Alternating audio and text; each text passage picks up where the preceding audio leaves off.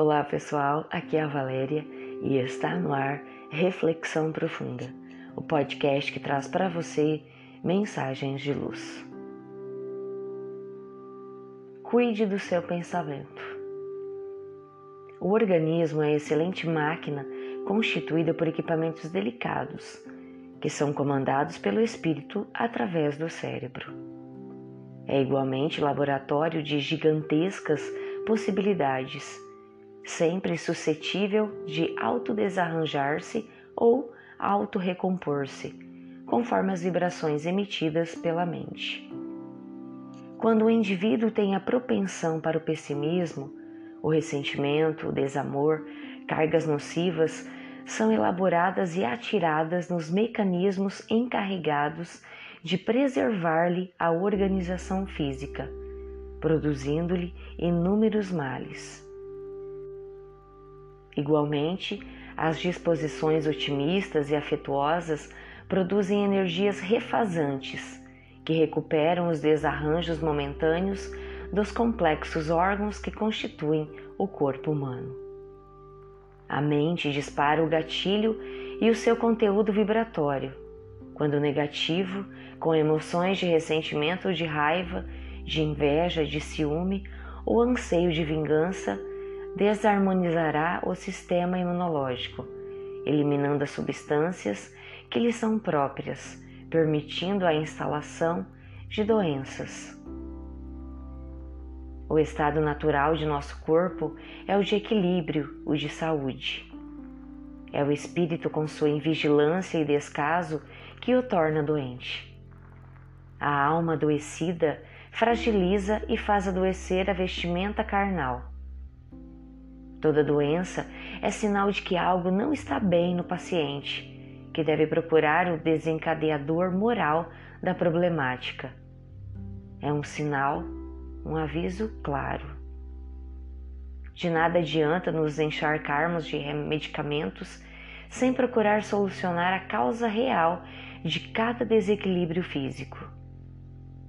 Desde as seguidas dores de cabeça, os problemas gastrointestinais recorrentes, passando pelos problemas de pressão sanguínea até as doenças cardíacas, cânceres, todas têm sua causa, inicialmente, na esfera do nosso pensamento.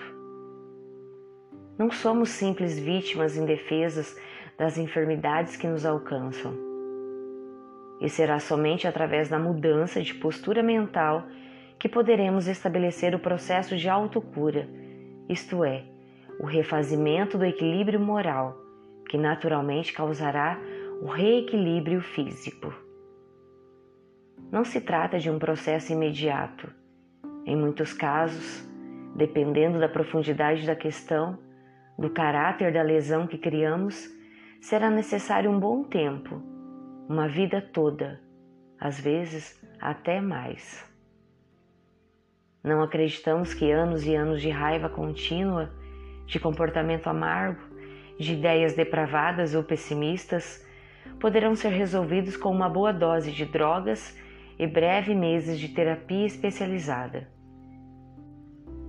O corpo é máquina delicada, sensível, e para reajustar o que desajustamos, precisamos de uma mudança profunda e permanente.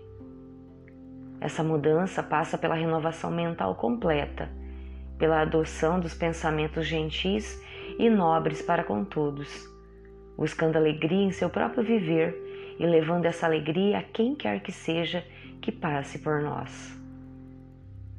Renovação, substituição são palavras-chave. Renovação de atitudes, de postura, substituição dos pensamentos nocivos pelos pensamentos edificantes de concórdia e compreensão. Pensemos nisso. Pensemos melhor e cuidemos do nosso pensar. Nosso pensamento é força poderosa que aguarda direcionamento. Cuidemos do nosso pensamento e não nos permitamos as tantas doenças que infelicitam o corpo físico. Pensemos nisso. Vibremos diferente.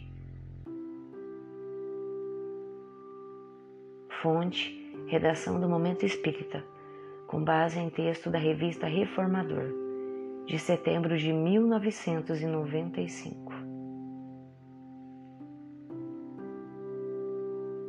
Chegamos ao final de mais uma reflexão profunda. Gratidão pela sua companhia e até o nosso próximo episódio. Sempre nos dias ímpares eu conto com vocês. Grande abraço, fiquem com Deus e muita luz no caminho de vocês.